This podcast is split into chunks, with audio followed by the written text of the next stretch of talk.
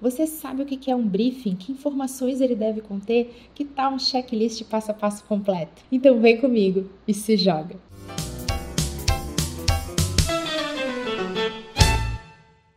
briefing é um resumo na forma de um relatório. Brifar é resumir todas as informações que você quer passar para um fornecedor, geralmente alguém ligado à área de comunicação, como uma agência de publicidade e propaganda. O principal problema é que geralmente o briefing acontece durante uma conversa, e conversa depende de disponibilidade de tempo. O ideal é que você já tenha formatado um briefing padrão com as informações principais e use o tempo da conversa para aprofundar assuntos mais importantes ou estratégicos. Então vamos ao nosso checklist. O que, que um briefing deve conter? Primeiro ponto: informação a respeito do histórico da empresa. É uma contextualização a respeito da fundação, dos sócios, da missão, da visão, dos valores. Você está tentando inteirar o seu fornecedor a respeito de quem é e do que faz essa empresa. Segundo item, stakeholders ou público-alvo, públicos de interesse ou target. É muito normal a gente achar que o público-alvo de uma empresa é somente seus clientes e potenciais clientes. Isso não é uma verdade. Público de interesse é qualquer segmento que a empresa queira impactar de alguma maneira, através de suas estratégias ou da sua própria comunicação. Além dos clientes e potenciais clientes, nós temos lojistas, varejistas, distribuidores, representantes, o colaborador, que é o público interno, e por que não a comunidade onde essa empresa está inserida. Quer ver um outro exemplo de público de interesse? Os talentos que essa empresa pode querer atrair. Se esse é um objetivo da sua empresa, esse público deve estar detalhado no seu briefing. Terceiro item: pesquisas de mercado. É hora de você reunir todas as informações a respeito da percepção dos públicos de interesse da empresa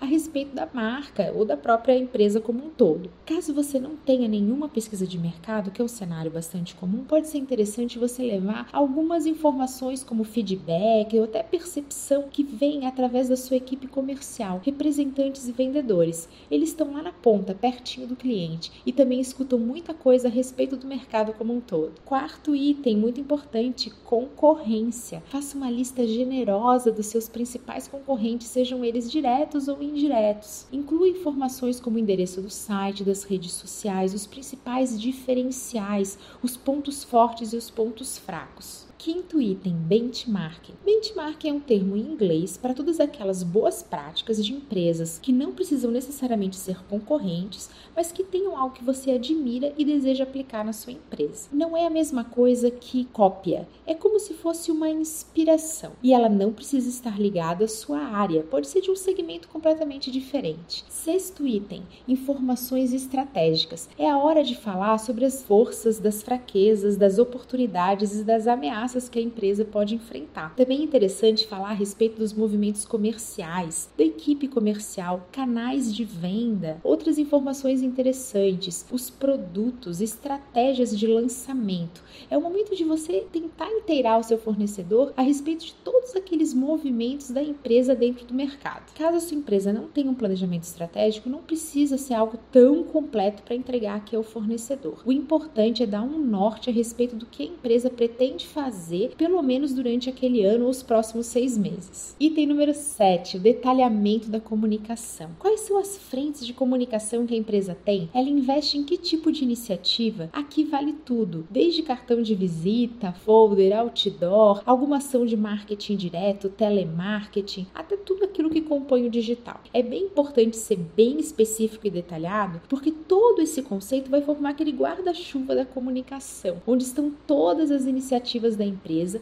e vão ajudar o seu fornecedor a estar tá bem imerso sobre o que a sua empresa faz e principalmente o que ela pretende fazer. Item número 8, na minha opinião, o mais importante: os seus objetivos. O que você espera? O que você quer? Como a gente está aqui dando um exemplo de um briefing bem completo, bem estratégico, ligado à comunicação geral e global da empresa, é interessante deixar claro o que, que se espera. É crescer a percepção de marca, é aumentar vendas, é ganhar novos mercados, é lançar produtos, é bem importante ser específico em relação aos objetivos. Sabe por quê? É em cima dos objetivos que a gente vai traçar aquilo que a gente vai medir. E sem bons objetivos não temos boas métricas. Outro ponto importante também de você ter uma boa delimitação de objetivos é a formalização da proposta. Não podemos esquecer que tudo aquilo que vai compor a campanha, que vai compor o plano de marketing vai ser derivado dos objetivos. Então, atenção especial para esse item. Item 9: budget ou orçamento. Esse é o momento de você passar para o seu fornecedor qual a verba que você possui aprovada. Se você não possui verba aprovada,